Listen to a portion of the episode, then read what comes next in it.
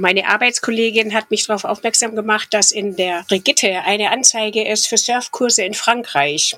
Und ich hatte dann in der Brigitte. Und dann hatte ich tatsächlich gesagt, nee, nee, die meinen immer ähm, Windsurfen, wenn sie in Deutschland von Surfen sprechen. Ich will aber surfen, also Wellenreiten.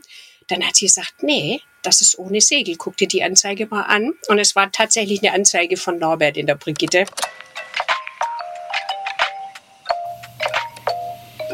Willkommen bei A-Frame, deinem Surf-Podcast. Mein Name ist Alexandra Schalaudek. Abwechselnd mit Peter Rochel und Michael Zörlewagen spreche ich mit Surferinnen und Surfern, MacherInnen und Underdogs des Surfsports in all seinen Facetten.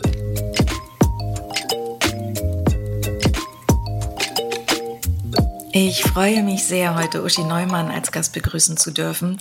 Uschi ist zusammen mit ihrem Mann Patty Leiterin und Inhaberin des Wellenreiter Surfcamps in Saint-Giron und des Wenger Surfcamps auf Fuerteventura. Ähm, Uschi, wie schön, dass du da bist. Wie schön, dass das heute geklappt hat. Ich freue mich. Ja, hallo Alex, ich sehe dich so nah, obwohl wir ein großes Meer zwischen uns haben. Wunderbar, ja. Ein Hoch auf die Technik. Ja. Mhm. Sag mal, Uschi, ich wollte mal ganz von vorne anfangen. Ich würde jetzt erstmal einmal fragen, ähm, wie bist du überhaupt zum Surfen gekommen? Das ist schon ein ganzes, ganzes Weilchen her. Ich habe tatsächlich in Bali Urlaub gemacht, was vor über 30 Jahren ja relativ exotisch noch war und habe da Wellenreiter entdeckt im Meer. Habe ich vorher noch nie gesehen, fand ich total spannend, wollte ich unbedingt auch machen. Hat mir gut gefallen, der Tanz auf den Wellen. Und habe dann auch von ein paar netten Franzosen ein kleines Brettchen ausgeliehen bekommen, ein ganz, ganz kleines Shortboard, mit denen raus, ganz, ganz raus in Line-Up gepaddelt, weil ich keine anderen Tipps äh, bekommen habe und habe natürlich dann ähm, mehr oder weniger schlechte Erfahrungen gemacht, weil es geht nicht los mit einer grünen Welle an Staaten, die auch noch ziemlich groß ist. Von daher hat das dann ein ganzes Weilchen gedauert, bis ähm, ich dachte, aber eigentlich muss man das ja lernen können. Ich bin nicht ganz unsportlich. Bis ich es dann nach Costa Rica geschafft habe und da drei Monate war und da dann tatsächlich auch ein paar Leute kennengelernt habe, ähm, die mir die ersten richtigen Tipps gegeben haben. Ja, Aufstehbewegung, Schaumwalze, größeres Brett und so weiter, hast du mehr Erfolg. Und das war dann ganz klasse. Dann war ich da drei Monate und konnte danach äh, ein halbes Jahr nach Kalifornien gehen. Zwischendurch kurz arbeiten natürlich, um Geld zu verdienen. Und habe dann da im Prinzip surfen gelernt in Kalifornien. Bis zu dem Zeitpunkt musste ich sagen, wusste ich noch gar nicht, dass man in Europa überhaupt surfen kann, weil es mhm. gab noch keine Medien, kein Surfmagazin, kein Internet. Ähm, habe dann äh, auf dem ganzen Weg irgendwann dann, ich wusste, dass man in Hawaii Wellen reiten kann und habe aber auf dem ganzen Weg dann kurz vorher einen Tipp bekommen, dass man auch in Frankreich Wellen reiten kann. Und im Jahr darauf war ich dann in Frankreich bei unserem ähm, Partner, damaligen allein, alleinigen Besitzer von Wellenreiter und habe da dann nochmal ein bisschen Theorie und ein paar Basics nochmal dazugelernt. Patty du, kennengelernt. Mhm. Und du redest gerade von Norbert ähm, Heuschen, der äh, ja. damals schon das Camp hatte. Aber ähm, wie bist du darauf überhaupt damals gestoßen? Wie, wo, du wusstest von dem Camp und bist deshalb nach Frankreich oder? Ähm, nicht ganz so. Meine Arbeitskollegin hat mich darauf aufmerksam gemacht, dass in der Brigitte eine Anzeige ist für Surfkurse in Frankreich. In der ich Brigitte. hatte dann in der Brigitte und dann hatte ich tatsächlich gesagt, nee, nee, die meinen immer ähm, Windsurfen, wenn sie in Deutschland von Surfen sprechen. Ich will aber surfen, also Wellenreiten. Dann hat sie gesagt, nee, das ist ohne Segel. Guck dir die Anzeige mal an. Und es war tatsächlich eine Anzeige von Norbert in der Brigitte. Und so bin ich auf Norbert gekommen, habe ihn angerufen Genau, und so hat es mich dann nach Frankreich getragen. Okay. Über die Brigitte, ja. Über die Brigitte, erstaunlich, ja. wer hätte das gedacht? Und ähm, wenn du sagst, deine erste Wellenreiterfahrung war natürlich irgendwie minder toll mit einem viel zu kleinen Brett äh, direkt im Line-up. Ähm, aber was war es denn, was dich trotzdem so gecatcht hat, dass du gesagt hast, ich will das trotzdem unbedingt lernen? Äh, auf jeden Fall die Kräfte der Natur, das Meer, die schönen Wellen, die Schönheit von den Wellen, ähm, der Tanz auf den Wellen. Das hat mich so fasziniert und gefesselt, dass da wollte ich mich gerne auf jeden Fall äh, durchbeißen, bis ich es kann. Ja. Wie schön. Mhm. Und dann warst du in Frankreich Im Wellenreiter Surfcamp. Das hat, glaube ich, vor 34 Jahren hat das aufgemacht, oder? Das ist ungefähr. Ähm, ich habe kein besonders gutes Zahlengedächtnis, aber Norbert hat ähm, Wellenreiter gibt es seit 87. Mhm. Und wir haben dann drei Jahre später in Saint-Giron, das müsste so 91, vier Jahre später, 91 haben wir dann Saint-Giron Wellenreisen aufgemacht. Okay. Ja. Und das heißt aber zwischen, dann warst du das erste Mal in Frankreich, hast Norbert kennengelernt, hast dort irgendwie ein bisschen mehr gelernt und dann war so, war relativ schnell klar, dass es das Metier, in dem du dich auch beruflich äh, siehst. Genau. Ich habe dann relativ schnell die Ausbildung zur Wellenreitlehrerin gemacht mit den ganzen Sachen, die man dazu braucht. Ne? Muss man sich ein paar Sachen zusammensammeln.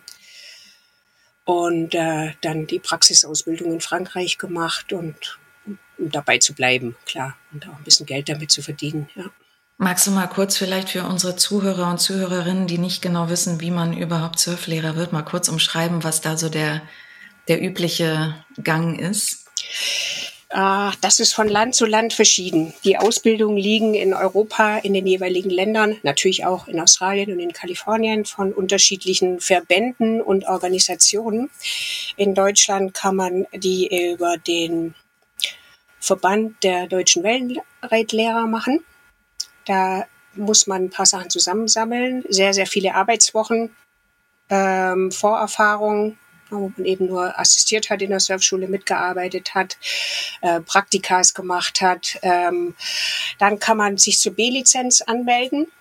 Ähm, es gibt auch noch eine A-Lizenz, aber erst kommt die B-Lizenz. Ähm, hat man kleinere Themen, kleinere Theorieblöcke, hat, äh, muss vorher einen Ersten-Hilfe-Kurs machen, äh, macht vorher einen äh, Rettungsschwimmer natürlich, hat dann ein Anfangsseminar, ein langes Wochenende, wo alle Themen besprochen und vergeben werden, eine praktische Ausbildung in Frankreich dann, eine Woche und dann vier Wochen Nachpraktikum. Das ist so der kleine Wellenreitlehrer. Danach kommt der große, da braucht man ein bisschen mehr Erfahrung, entweder Sportstudium oder zumindest ein Übungsleiterschein. Ähm, damit man so ein bisschen didaktische Sachen einfach auch drauf hat. Dann kommen die ganzen Themenblöcke, die komplette Praxis, die komplette Theorie ähm, und natürlich auch noch ein längeres Nachpraktikum und die, der praktische Teil der Ausbildung dauert zwei Wochen. Also einfach ein bisschen länger. Mit Vor- und Nachpraktikas, 32 Arbeitswochen und so weiter ist natürlich dann auch zwei Jahre, bis man den dann in der Tasche hat. Und nach zwei Jahren hattest du den dann in der Tasche? Damals ging noch ein bisschen schneller, weil es noch keine B-Lizenz gab. Ich mhm. durfte alle Themen auf einmal machen. Ah, okay. Genau. Ich stand da, stand in Frankreich auch einmal auf der Düne und äh, musste mal Tränen vergießen, weil viel auf einmal war. Mm, das kann ja. ich mir vorstellen. Mm, ja. Ähm, als ich euch letztens mal im Camp besucht habe, hat mir der Patty auch nochmal erzählt, oder du, du ja auch, ähm, wie das halt vor 30 Jahren bei euch im Camp noch aussah für alle Leute, die jetzt gerade zuhören und wissen, wie so Surfcamps, was für, was für Dimensionen so ein Surfcamp durchaus haben kann. Beschreib doch mal kurz, wie das denn damals vor über 30 Jahren, was für eine Größe euer Surfcamp hatte, wie das aussah. äh, ja, man, tatsächlich waren die Dimensionen noch gemütlich und überschaubar damals. Ähm, wir hatten eine Gruppe, alle zusammen gesurft, ein Team für diese eine Gruppe, aber auch schon bestehend aus jemand, der Praktikum machen konnte, ein ähm, Surflehrer, zwei Assistenten hießen die damals, also äh, vor der B-Lizenz, dann bei der B-Lizenz, B-Lizenzlehrer, A-Lizenzlehrer und die, es gab eine Küche, da haben alle zusammen gekocht. Es gab Kochgruppen, es gab noch kein Catering, es gab noch kein Frühstückscatering. Und es gab zwei Wochenkurse damals auch, weil ganz klar ist, Wellenreiten lernt man nicht an einem Tag, wenn man es schön lernen möchte. Und in den zwei Wochenkursen gab es einen Pausentag in der Mitte zum Erholen, wo man auch mal schön faulenzen konnte oder ein Städtchen angucken konnte. San Sebastian, Biarritz, Ossegor. Wir haben einfach schöne Städtchen auch da. Und das war es dann im Großen und Ganzen auch schon. Die Dimension. Und das war dann eine Gruppe von 25 Leuten maximal oder wie, wie viele? Ja, maximal. 24 mhm. hatten wir, glaube ich, maximal. Dann hatten wir irgendwann in einem Jahr später oder ein paar Jahre später auf 30 erhöht und haben die Gruppe aber dann teilweise so ein bisschen äh, geteilt, dass nicht zu viel werden. Ja, gut. Und jetzt sind es natürlich ein paar mehr Gruppen, ein paar mehr Teams aufgeteilt. Ja. Und äh, du hast es gerade schon mal kurz erwähnt, du hast dann dort vor Ort auch Patty, deinen jetzigen Mann, äh, kennengelernt. Und das war dann, wie schnell war euch klar, ihr werdet nochmal so eine Zweigstelle in Saint-Giron aufmachen? Ich würde sagen, innerhalb von zwei, drei Jahren, ja. Mhm. Ja. Das war auf jeden Fall der Plan. Wir haben schön zu, äh, zusammengearbeitet in Cap de Lomie im Angestelltenverhältnis mit Norbert, haben dann auch im Angestelltenverhältnis noch Saint-Giron aufgemacht, weil ganz klar war, wir wollen aus den Kinderschuhen da rauswachsen, aus unseren Kinderschuhen rauswachsen und haben dann im Lauf der Jahre, die drauf folgen, ihm das Camper dann auch ganz abgekauft. Okay. Na, aber es war eine tolle Zusammenarbeit, eine tolle Unterstützung. Und auch jetzt haben wir das Büro noch zusammen und Bürokratie und einen ganz tollen Chris in Köln, beim Heimatstädtchen, der für uns arbeitet. Ja. Und ähm, irgendwann mal kam dann auch noch Fuerteventura dazu. Wann, wann war das? Ähm, das war. Hm, kann ich jetzt gar nicht mehr genau sagen, vor äh, knapp 20 Jahren ungefähr. Die okay. Jahreszahl jetzt auch nicht mehr im Kopf.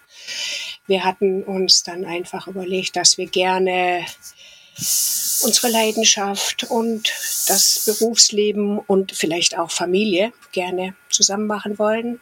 Haben dann auch eine Tochter bekommen und dann war ganz klar, irgendwann kommt Schule und damit ist die Freiheit zu Ende. Und wir sind dann auf die Kanaren ausgewandert, weil, ähm, weil man hier surfen kann, weil es uns hier unglaublich gut gefallen hat damals. Und ähm, wir haben dann auch die drei Monate Sommerferien, die hier sind in der Schule, dann nutzen können, können um in Frankreich zu arbeiten. Und das mhm. war dann einfach für uns der Deal, dass äh, wir so alles unter einen Hut bekommen und trotzdem das Kind und später die Kinder auch in der Schule her haben.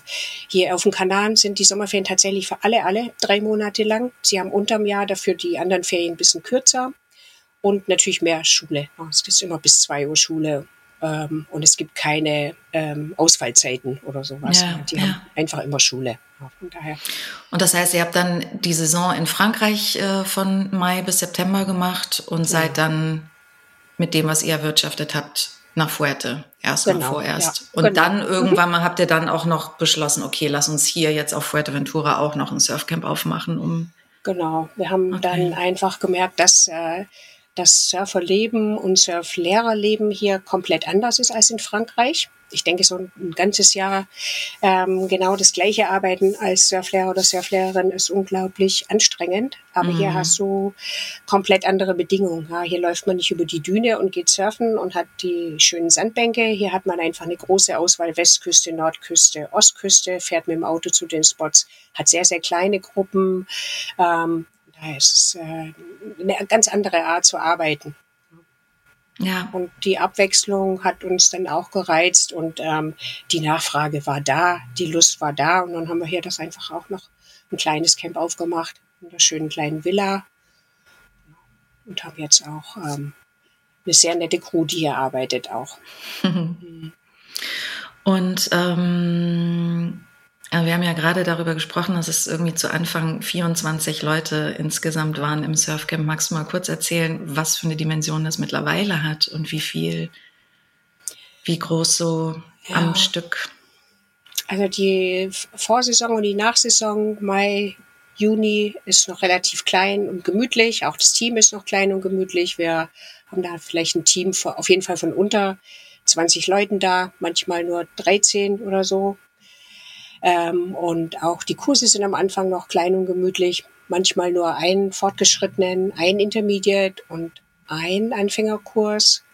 Das steigert sich bis zur Mitte der Saison, Juli, August und auch in September rein auf 130 Teilnehmer. Mhm. Und das Team geht dann hoch auf 38 bis 40 Leute, die am Stück da sind. Die 130 sind dann allerdings, haben wir da dann zwei bis drei Anfängergruppen zwei bis drei Intermediate-Gruppen und fortgeschrittenen Gruppen, die wir versuchen immer klein zu halten, dass die wirklich nur acht sind. Ja. ja. Und jede Gruppe hat ihr eigenes Team zum Arbeiten dann. Ja. Mhm. Und ähm, jetzt mal so grundsätzlich, also gesetzt den Fall, ich würde jetzt gerne ein Surfcamp aufmachen wollen. Mhm. Wie ist denn da so das Prozedere? Also jetzt beispielsweise in Frankreich. beispielsweise in Frankreich. In Frankreich würdest du dich auf die Socken machen und die ganze Küste abklappern und gucken, wo sie dich haben wollen.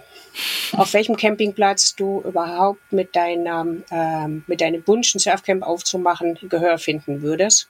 Mhm. Und ähm, da hört es wahrscheinlich dann schon auf, der ganze Traum. Ja, ja. Es ist unglaublich schwer, einen Standort zu finden. Das ist das Problem.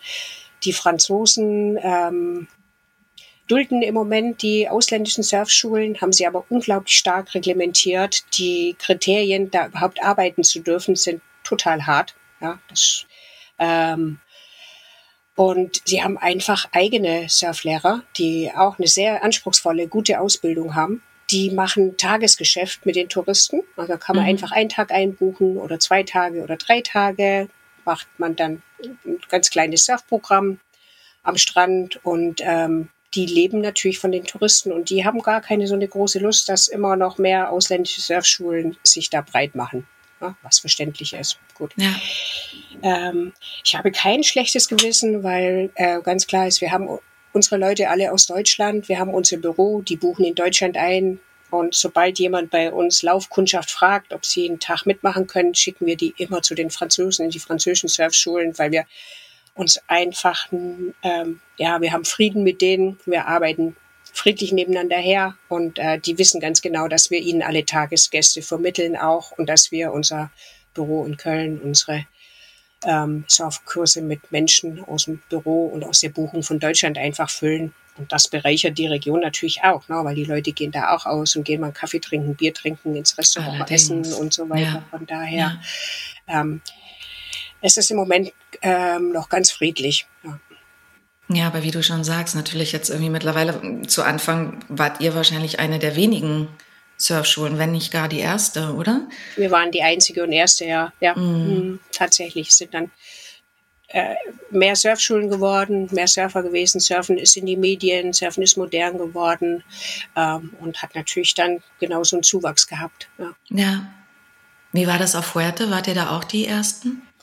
Ähm, die Dritten. die Dritten. Es gab schon zwei Surfschulen hier auch von äh, Leuten, die hier auch schon sehr lange gelebt haben. Ein Engländer und ein Deutscher auch. Die haben schon Surfschulen gehabt und wir hatten es aber gemütlich zu dritt damals auch noch. Jetzt gibt es auf dem Norden gibt es 30 Surfschulen. Ja, es ja. ist so verrückt. Ja. ja. Mhm. Uschi, ihr, also ich fange jetzt noch mal kurz an. Ihr leitet zwei Surfcamps. Ich, ihr wohnt sowohl in Frankreich als auch auf Fuerteventura. Ich weiß, dass ihr irgendwie mit Sack und Pack, also eure mhm. zwei Häuser, die ihr auf Fuerte habt, ähm, zusammenpacken müsst, äh, bevor ihr im Frühjahr dann nach Frankreich startet. Das ganze Zeug, was ihr nach Frankreich karren müsst, weil für unsere Zuhörer und Zuhörerinnen das Camp in Frankreich steht da nicht das ganze Jahr, sondern das wird Anfang des Jahres aufgebaut und mhm. Ende der Saison wieder abgebaut.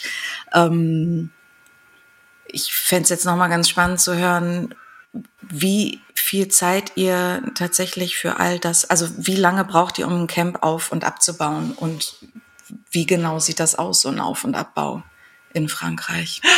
Ja, Campaufbau in Frankreich ähm, ist eine tolle Sache. Ne? Wir kommen auf dem Campingplatz an ähm, und es ist nur Natur. Es ist ja äh, Naturschutzgebiet. Es ist alles abgebaut. Man sieht auch noch die Rehe und manchmal die Wildschweine. Und dann kommen die ersten zwei Karawane an. Die schlafen im Winter im Karawanland in der Nähe, in der Region. Und dann hat man erstmal einen Schlafplatz. Als erstes kommt dann das Starter-Kit. Das ist ein Anhänger, in dem die Teamküche drin sind und die Kühlschränke und die ersten Tische und Stühle und die ersten äh, Pavillons und dann wird das Camp nach und nach aufgebaut. Ja, da kommen erst die Herzstücke, die Gruppenzelte, dann kommt die Catering, Catering-Küche, Teamküche als allererstes, die ganzen Schlafzelte, dann kommt noch mehr Karawane für die Leute, die tatsächlich die ganze Saison da bleiben und ein bisschen festeres Dach über dem Kopf haben. Im großen Hänger kommen dann die Surfbretter, dann kommen die Matratzen in die Zelte, die Neoprenanzüge, dann haben wir zwei Container, nee, ein Container, wir wollen gern einen zweiten dazu kaufen, auch im Karawanland im Hinterland, das ist so fünf Minuten weg. Ähm, da ist, da noch mehr Material drin. Ja, Tische, Bänke, Küchenmöbel, Herde, Öfen, alles, was man eben so braucht, um nicht nur ein Surferherz, sondern auch den Surferbauch glücklich zu machen. und das Ganze dauert mit so einer Crew von 10 bis 14 Leuten eineinhalb Wochen ungefähr, bis das Camp steht. Wahnsinn. Das, der gleiche Abbau passiert aber dann tatsächlich Ende September wieder, dass alles schön getrocknet und eingetütet wird. Ungefähr gleiche Zeit, gleiche Menschenmenge. Okay, und äh, getrocknet ist ja auch so eine Sache. Wenn es Ende September beim Abbau äh, regnet, wie kriegt ihr dann die Sachen noch trocken?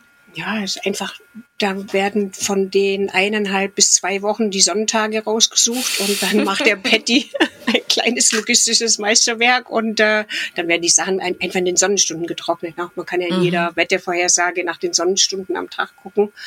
Und wenn es zwei Wochen durchregnen sollte, dann müssen wir einen neuen Plan machen. Keine Ahnung. Mhm. Aber darin seid ihr ja eh gut, immer auf alle Eventualitäten sehr schnell und äh, flexibel zu reagieren. Ja, auf jeden Fall. Wir leben da ja nicht nach der Uhr oder nach den Wochentagen, sondern eigentlich mehr nach, äh, nach den Wellen, nach dem Wetter, nach den Gezeiten. Ja, und werden ja immer beste Zeit, beste Welle einfach. Mhm. So ist das Programm bei uns. Und auch, ja. Äh, ja. Und wie ist das für dich? Äh, in zwei in zwei Ländern zu Hause zu sein und eigentlich irgendwie zwei Haushalte zu haben. Ähm. Die die Abwechslung ist auf jeden Fall das Schönste dabei. No, ne, hier äh, auf, in Fuerteventura hast du unglaublich schöne Strände, schöne Wellen, aber es ist eine Wüsteninsel auch. Und in Frankreich sind wir mitten im Wald, das ist unglaublich grün. Also ein, allein schon das Ambiente, die Unterschiedlichkeit von der Natur und die Unterschiedlichkeit von Stränden, von den Wellen, ist richtig toll, die Abwechslung. Das, ja, da, das hält einen auf jeden Fall, ähm, was soll ich sagen, flexibel und fit. Ja. Auf der anderen Seite ist es natürlich, äh, das Hin- und Herreisen ist auch, äh, ist auch ein bisschen anstrengend. Aber eigentlich eher im Hintergrund. Finde ich jetzt nicht so ähm, bedeutend. Ja. ja. Das kriegt man hin. Ja. und ähm, ihr seid ja, also ihr, ihr fördert ja auch den Nachwuchs, also ihr schaut ja auch, dass ihr irgendwie viele ähm, Surflehrer ranzieht für die Zukunft. Ähm, Kannst du sagen, also gibt es für jeden Arbeit? Hm, nee, inzwischen nicht mehr. Es ist mhm. schon relativ beliebt geworden. Wir haben in Camp immer die Möglichkeit, ähm, wir bieten das auch an in Kursen. Wir haben im Camp immer die Möglichkeit, ähm, Praktikanten zu nehmen. Ne? Damit ähm, aus unseren Praktikanten ähm, haben wir dann auch unseren Nachwuchs, die dann in die Ausbildung einsteigen. Dann haben wir aber auch äh, Hilfen, die in der Küche helfen. Dann gibt's immer einen Job als Nachtwächter. Äh, wir haben auch zwei von unseren Surflehrern haben äh, eine Familie gegründet und waren da. Deshalb wird es jetzt auch bald ne ab nächstes Sommer wahrscheinlich wieder einen Job als Nanny geben oder Nenno, wie auch Ich immer. muss mal kurz unterbrechen, hm. entschuldige Ursula, ja. jetzt fängt mein Glockengebimmel an. Ich, ich mache mal eine kurze Pause. Du hörst es, ne? Ja. Ich mache mal fünf Minuten Pause. Ja. Wir mussten gerade kurz unterbrechen, weil meine Kirchenglocken angefangen haben zu läuten. Wir sind stehen geblieben ähm, bei dem Nachwuchs, der bei euch jetzt auch mit drin sitzt. Ja. genau. Und ähm, du hast mir jetzt gerade kurz in, in der kurzen Pause erzählt, ähm, wie eure Nachwuchsförderung in nächster Zeit unter anderem aussieht. Äh, ja, wir haben hier äh, eine äh, Woche und eins von unseren Häusern hier reserviert für unsere Youngsters und für ähm, äh, ein Training, eine Nachwuchsförderung, wo wir einen äh, Coach engagiert haben, der die Youngsters eine Woche richtig fit macht, ihnen gute Tipps gibt, auch wie sie durch die französische Prüfung kommen und so weiter. Und ähm, ja, der, ich kenne ihn nicht persönlich, aber der trainiert schon viele Leute aus den Nationalmannschaften, bin mit dem in Kontakt und der hört sich richtig sympathisch an. Ich glaube, darauf können wir uns alle freuen. Es wird eine Woche im Frühjahr sein. Ja, super. Mhm. Apropos Nationalmannschaft, ähm, du hast ja auch 1993 und 94 an Europa- und Weltmeisterschaften teilgenommen, oder? Mm, ja, ich habe kleinere Wettkämpfe gesurft und hab, bin dann aber in die ähm, begleitende äh, begleitenden Posten habe ich dann gemacht, weil ich bin kein Wettkampftyp. Äh, ich habe dann einfach gemerkt, ähm, Ich habe vorher schlechte Laune, wenn ich da nicht meine Höchstleistung zeigen kann, habe ich auch hinterher schlechte Laune und äh, kann das Ganze nicht mit äh, so einem Wettkampf-Ehrgeiz genießen. Mhm. Die ganze Wettkampfgeschichte fand ich aber immer schon sehr, sehr spannend und habe dann als Teammanagerin gearbeitet. Ja, das heißt, du hast dann natürlich hältst dein Team irgendwie äh, zusammen auf dem Laufen, sagst den Leuten, wann, wo, welche Heats stattfinden und so weiter und so fort. Du machst die ganzen organisatorischen Sachen, guckst, dass es im Hotel gut läuft und so weiter. Ja. Und das hat mir großen Spaß gemacht, ja. Und das hast du damals auch schon neben, neben äh, den Surfcamps gemacht? Ja, genau, ja. Wow. War ja eine ehrenamtliche Sache im Prinzip damals noch. Ne? Und ja. äh, von daher ging das nur nebenher, ja. Okay. Und sag mal, jetzt so nach 30 Jahren äh, Surfcamp-Leitung äh, und äh, Erfahrung, ähm, wo siehst du dich in der Zukunft oder euch? Wo kann's, soll's noch hingehen? Ähm, ich glaube, wir würden ähm, gerne auch einen Schritt zurücktreten ja, mhm. und dann äh, Leute, die schon viele Jahre bei uns in der Firma arbeiten, ein bisschen mit in die vordere Reihe lassen oder auch mehr mit in die vordere Reihe lassen. Wir würden auch was abgeben und äh, aber gerne in der hinteren Reihe sitzen bleiben. Ja, das ist einfach mein ist einfach mein Herzblut. Ja, ich äh, mag das Camp hier, ich mag äh, Fuerte hier sehr gern und äh, Frankreich ist einfach mein zweites Zuhause. Ja, daher würde ich äh, gern zurücktreten, aber nicht weggehen. Auf jeden ja. Fall. Hm. Das verstehe ich. Aber ein paar Jahre werden wir noch arbeiten, auf jeden Fall. Ja, klar. Und dann, dann geht's wieder ins Reisen. Ja, also äh, Patty und ich könnten uns tatsächlich vorstellen, dass wir wieder ein ganzes Weilchen reisen. Eigentlich war das auch der Plan mit dem Auszug unserer jüngeren Tochter, ähm, dass wir wieder ein bisschen freier sind. Aber dann haben wir ja umgeplant, wie alle anderen Menschen auch mit Corona und haben jetzt einfach gesagt, wir machen jetzt mal ein bisschen so weiter. Aber sobald das durch ist, würden wir gerne ein bisschen mehr reisen. Ähm, für Frankreich können wir äh, noch die Vorbereitungsarbeiten für die Camps kann man rund um die Welt machen. Wir haben eine tolle Crew da, die arbeitet vorbereitet, die dann vor Ort die Surflehrer, Kochgeschichten, Catering und so weiter machen kann. Das heißt, wir könnten, im Sommer sind wir auf jeden Fall in Frankreich da, aber im Winter könnten wir ein bisschen mal wieder über irgendeinen Teich fliegen und selber mal wieder im warmen Wasser surfen. Ja. Das ist so gedacht. Und das Ganze würden wir auch ein Weilchen uns gönnen, bis wir hoffentlich Opa und Oma werden und dann wieder vielleicht sogar in Köln oder wo auch immer wieder eine kleine Homebase schaffen. Ja. Neben, neben der ganzen Geschichte. Ja, aber ich hoffe, wir haben ein paar Jahre. und sag mal, bei der ganzen Arbeit, äh, die ihr habt und von der ich auch weiß, wie viel Arbeit es erfordert, äh, diese Camps äh, zu leiten, ähm, wie oft kommt ihr selber noch zum Surfen? Oh, sagen wir mal so, man kann sich die Rosinen rauspicken und das tun wir auch. Ja, wenn die Bedingungen schön sind, äh, wenn es schön windstill ist oder ein bisschen Offshore ist, meine Lieblingsbedingung ist so Schulter bis Kopf hoch, dann bin ich sehr gerne im Wasser. Wie oft kann man nicht sagen, so oft wie die Bedingungen gut sind. Mhm. Aber so wild wie früher, dass man äh, beim schlimmsten Sturm in die wildesten Wellen hüpft, das muss nicht mehr sein. Nee. Ja, verständlich. ja. Ja, Uschi, Tausend, tausend Dank, dass das heute geklappt hat. Oh, ja, schön, dass es ja, dich gesehen haben. Ich freue mich noch mehr auf Januar, wenn wir uns sehen. Ja, ja ich mich auch. Das ist auch toll. Genau. Wenn dir diese Folge gefallen hat, dann hinterlass uns gerne eine gute Bewertung und 100.000 Sterne und was es sonst noch alles gibt, was uns ganz nach oben bringt. Alle Infos und Links zu dieser Episode findest du in den Show Notes auf unserer Website. Und wenn du Fragen oder Anmerkungen hast, wir freuen uns auf dein Feedback.